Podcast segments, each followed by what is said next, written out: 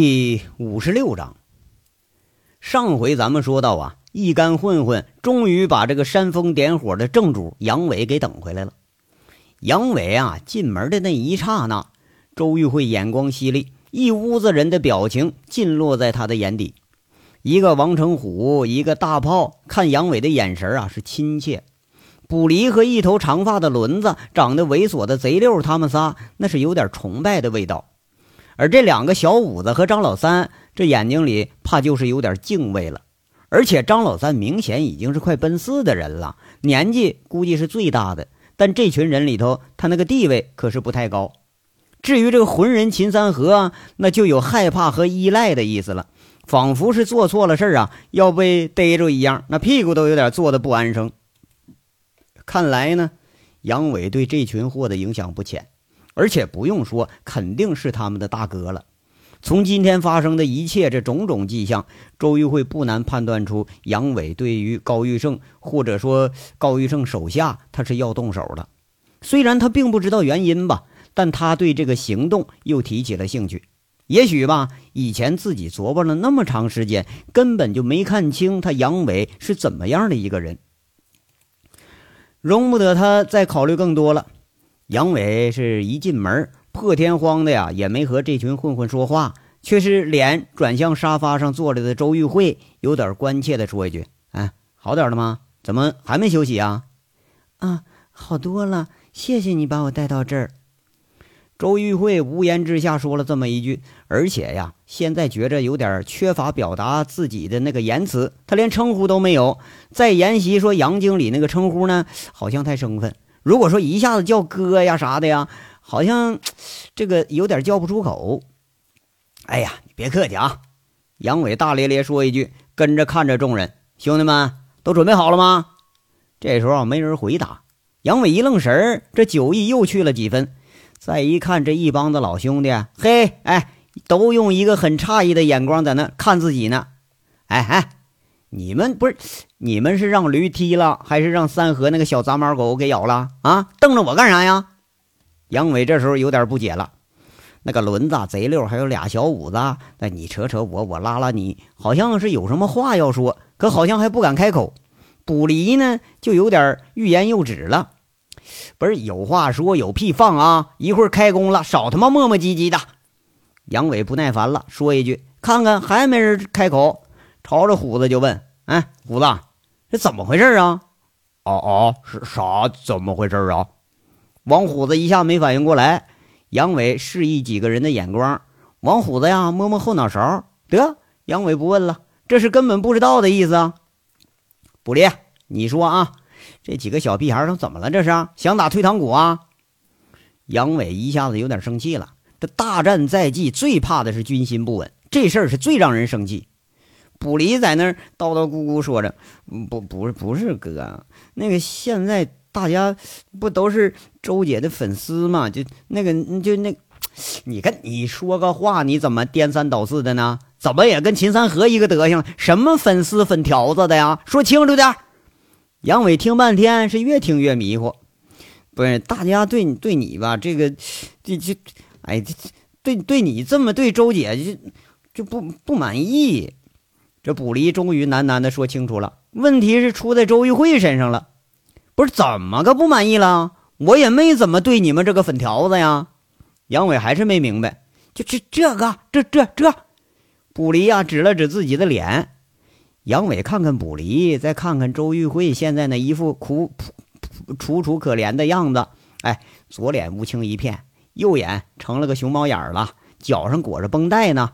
再一联系是和自己一起回来的，怕是这其中要有误会了。这得这回明白了。嘿，你娘了个腿儿的！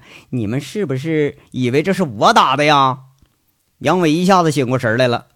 那那那不是你谁呀，大哥？你不能这么欺负周姐呀！小五元终于鼓起勇气说一句。周玉慧一听，这怕是误会了，自己这没说清楚啊，这还没说话呢。就见杨伟一扬手就要打，吓得小五元钻在武立民背后去了。就听杨伟火大了，骂一句：“五元，你跟我在一起时间短，你就问问你哥，我他妈有这打女人的爱好没有啊？哎，你个兔崽子你！哎，你们看什么看呢？这一干人一看杨伟发火了，看样啊，还真是有误会了。周玉慧一看自己那话并没有起到效果，而是起反作用了。那谁可曾想啊？那就这么直接，人就给问脸上去了。赶紧站起来说：“杨伟啊，不怪他们，是我没说清楚。你看，听听听听听听听听你们这粉条子说说。哎，不是，哎，周玉慧啊，你怎么说的？怎么都对我有敌意了？你行啊你呀！”杨伟一看这是不高兴了，他们。他们都误会我和你晚上在一块儿，我没法解释，所以就什么都没说。周玉慧在这解释一句：“呸！”杨伟看着几个混球眼睛里那个歉意，没好气儿的吐一口，骂一句：“我怎么就没发现你们还有正义感呢？都他妈一天闲吃萝卜淡操心，这事儿是我能办出来的吗？啊，我看你们能办出来差不多。”一看杨伟这一副气呼呼的样子，武立民赶紧说。哎，哥哥哥，别生气，我们就问问周姐不没说清楚吗？我们还以为你那个哪哪个？杨伟当时一瞪眼睛，吓了武立元一跳。就就就那个啊，我我们我们以以为呢。武立民吓一跳啊，更说不成一句话了。你给我打住啊！你们这个周姐周粉条子是被高玉胜的人打的，跟我没关系啊。我路过，顺便把他给捎回来了。具体情况呢？你们想知道，你直接问他，少他妈扯我身上啊！这事儿给我撇开，少谈无关紧要的。说说你们啊，卜利亚，那个东西到了吗？杨伟一挥手，解释了一句，这就回到正题上了。周玉慧悻悻地坐下了。你说这个周粉条子的称呼从杨伟嘴里说出来呀，听那几个混混那是呵呵傻笑，这脸上还真有点挂不住。早知道咱还不如直说了呢。卜离赶忙啊，就汇报今天出去的情况。杨伟看着几样东西摆在茶几上了，就是饶有兴致的在这看。哎，拍拍卜离的膀子，以示嘉许。呃，六啊，你们准备好了吗？杨伟眼睛一抬，再看看这个轮子和贼六，俩人也点点头。大炮啊，那你的人呢？今晚能拉出来不？杨伟看了一眼站着的王大炮，哎，那没问题。王大炮一挺胸，很自豪地说一句。这两天收罗的小街痞还真不少，隐隐有了当大哥的那种威风了。嗯，那好啊，现在我安排一下子啊，看看有没有什么漏了的。那张老三呢？今儿啊，你别出去啊，回去陪老婆去吧。六和轮子，你俩也一对出去，你们按计划办啊。大炮啊，你带着大五、小五去吧，小心点啊，别让雷子给摸着人了。嗯，其他的呢，跟着我。电击枪一人一把，装着防身啊！大炮啊，你带上一半的这个电棍，哎，给你手下那帮混球啊，都给他们发发，让他们去闹去吧。杨伟一安排，这几个混混都是俩眼放光，哎，叫了人名的全都应声了。大炮带着俩小五子出去了，扛了一大堆家伙事儿。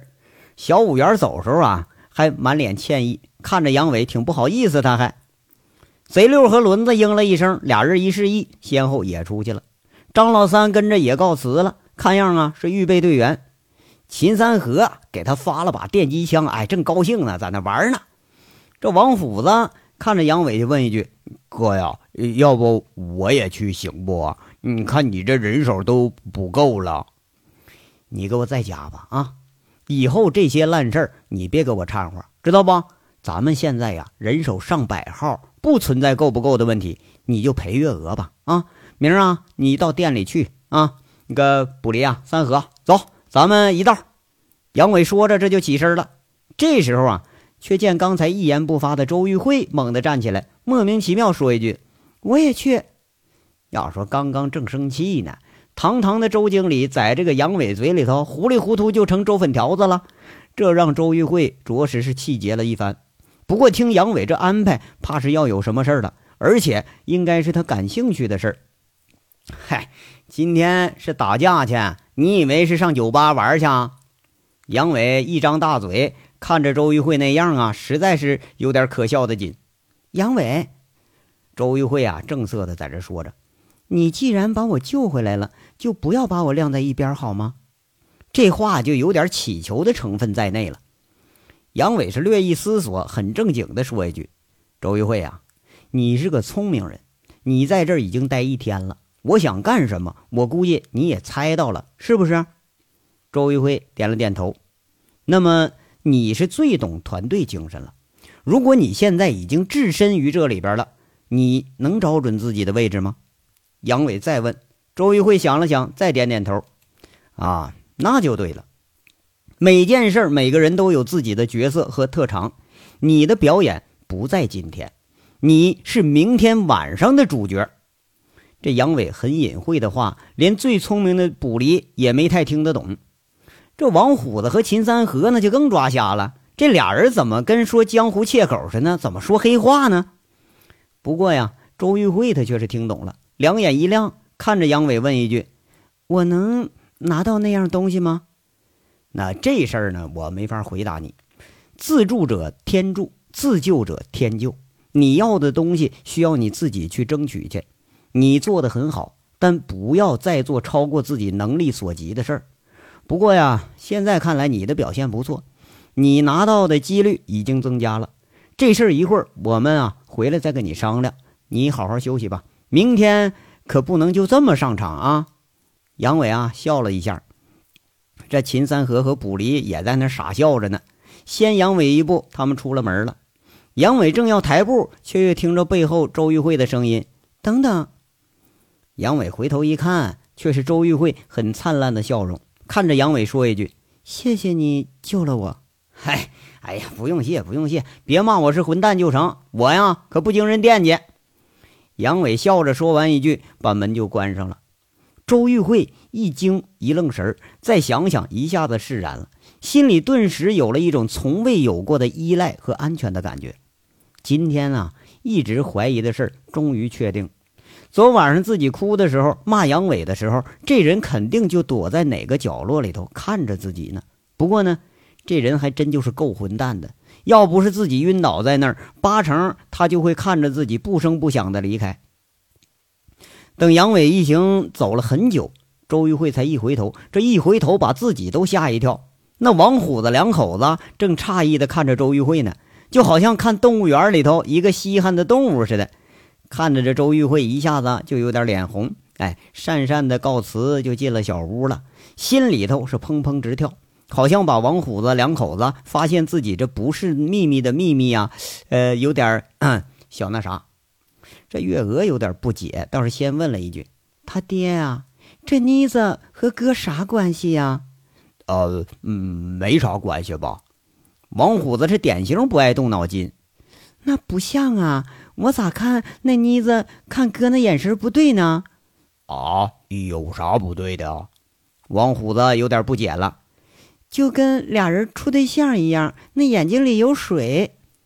这个月娥嘴里轻声说着。话说这有水这意思啊，是凤城的土话，就是指女人眼睛里含情脉脉那个意思。女人看女人的角度，那怕是不一样的，连熊猫眼睛里那都能看出水来。哎呀，那玩意儿，姑娘想发骚，爷们儿要打要打炮，这一有水这才正常，没水就不正常了。不过呀。这妮子怕是白瞎了。那咱哥不是那种人呢。那薛老板和韩姐一个比一个漂亮，一个比一个有钱。这这是这个，他他跟那俩人比，他是最差的了。我看咱哥呀，那根本就看他不入眼。王虎子大咧咧的说一句：“哎，这话怕是说到点子上了。那哥结婚时候咱们去大连不啊？那韩姐我还没见过呢。哎，大连在哪儿啊？比咱老家远不啊？”月娥呀，就活这么大了，她还都没出过凤城呢。那我我也不知道啊，反正老远了，到时候再说吧。王虎子抓抓脑袋，很为难的回答不了这个问题了。屋里边，周玉慧做贼似的，耳朵贴在门上，听了半天，听得有点脸红。不过第二次韩姐这个名字再入耳朵里，这脸不是红了，而是有点黑了。再说了。连王虎子评价自己说是最差的一个，这心里莫名其妙就一阵酸意和恼怒。不过再一想，也不得不承认，一天一夜呀，自己的骄傲和优越感被打击的是体无完肤。和这帮子生存能力堪比小强的混混比起来，自己还真就是最差的一个。现在周玉慧还真想认识认识这个韩姐呀，她到底什么样？对韩姐这兴趣，倒还超过对杨伟的兴趣了。话说这外边呢，乱套了。凤城这回是又有好戏看了。现在这个通讯手段，那玩意儿就是发达。王大炮出门也就打了个三五个电话，这电话是来回传播，一传二，二传十，十传百，几分钟的时间，凤城几条街上的小痞子全都知道了一个信息，划分势力范围正式开始了。要说这是怎么回事呢？那这得从前一天咱们开始说。王大炮前一天呢，把几个呃请吃过饭的这个街痞收拢到一块儿开会来了。按照杨伟教的，他就开始煽风点火，缩导着一帮子混混到高玉胜分布在全市各个街道的茶楼、棋牌室去收保护费去。这几个混混呢，一听倒是有点担心了。有一个就说：“炮哥，我听说这赌棍势力不小啊，好几百号人呢，就咱们这俩人能行不？”这一干新进混混痞子深有同感，不是没人去闹过事儿去，而是闹事儿的经常被围着一顿胖胖揍啊！哎，那都知道棋牌室暗地里人多，哎，那等闲的一般你惹不了他。另一个一看王大炮不高兴啊，加一句：“哎，炮哥，咱们这人这么散，就拢到一块儿，他也干不过人家呀！”我呸！王大炮酒桌上吐了一口，开骂。瞅瞅你们那个德行啊！你们是谁知道吧？你们现在是恶棍杨老大的手下。那凤城街上你们应该横着走。知道杨大哥手下多少人吗？嗯，光就正规训练的保安就二百多，暗地里兄弟有八百多，加起来那都上千号兄弟。那狗脸城那个程安国他咋的？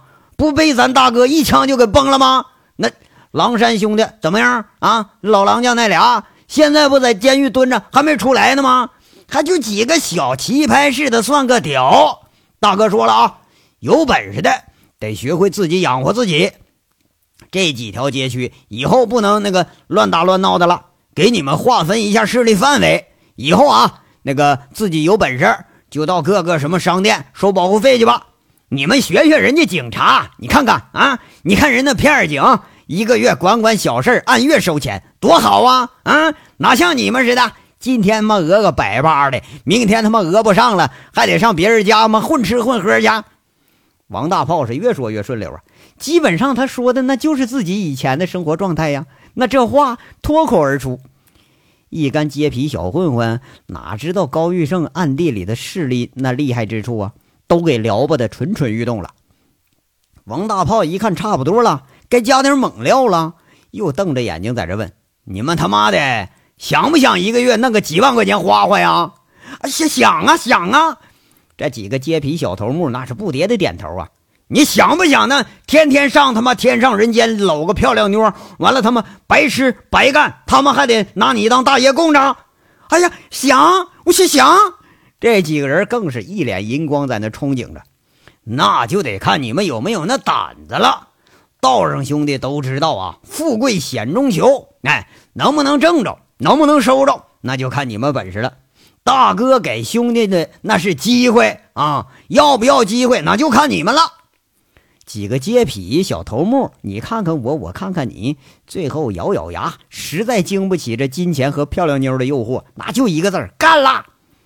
跟你说啊，要干，那就得有组织、有纪律了。你不能那么乱哄哄的，这是一窝蜂的啊！明天晚上跟着炮哥我，咱们先来看看前奏啊，给他们来个洗扰战，知道不？王大炮是侃侃而谈呐，把自己的经验加上杨伟的安排给讲了一遍。这一干混混是大眼瞪小眼，这么也太简单了吧？这不就是平时干的事吗？这不就是说砸个玻璃、掀桌子、赶客人，加上收保护费吗？那有一人就问了：“炮哥呀，行不行啊？我怎么觉得这事儿太简单了呢？”王大炮眼睛一瞪：“那怎么就不行？杨老大说了行，那就行。你以为就你们几个混球办事啊？咱们正规部队都在后面干大事呢，知道不？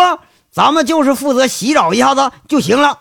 真要干仗，我还嫌你们麻烦呢。你瞅你们这胳膊腿都不够给人下菜的。”这帮混混一听啊，恍然大悟了，原来咱自己就是骚扰部队啊，就游击队，咱不是主力，这下放心了。另外一个还不放心，问炮哥，那人家人多，要跟咱们干咋整啊？跑呗！你个傻逼，你等着挨揍啊！王大炮当时眼睛一瞪，啊啊啊！这混混更放心了啊！这这是干起来还能跑是吧？哎，看样这规矩不咋严，不严。第三个还不放心，问炮哥，那要警察来了呢？王大炮这不耐烦了，在这说：“你们是傻逼咋的？等警察抓你啊？啊！明天晚上给我机灵点啊！十几家同时给我动手，每家不能超过十分钟，知道吗？就算报警，那警察他也来不及。办完事啊，都各回各家，各找各妈去。我还就不信了，警察能抓着你们？哎，就能抓着，能咋地吧？大不了揍一顿呗。你们要钱没钱，要权没权，抓住之后两三天不得放了？多大个罪呀？”一听啊啊啊啊啊！这跟平时没啥两样。哎，对，平时就是这么扰乱社会秩序的。哎，这一帮混子是彻底放心了。从王大炮出了回迁小区的第一刻起，凤城的乱局正式拉开了帷幕。这是一个蓄谋已久的大战，终于要开演了。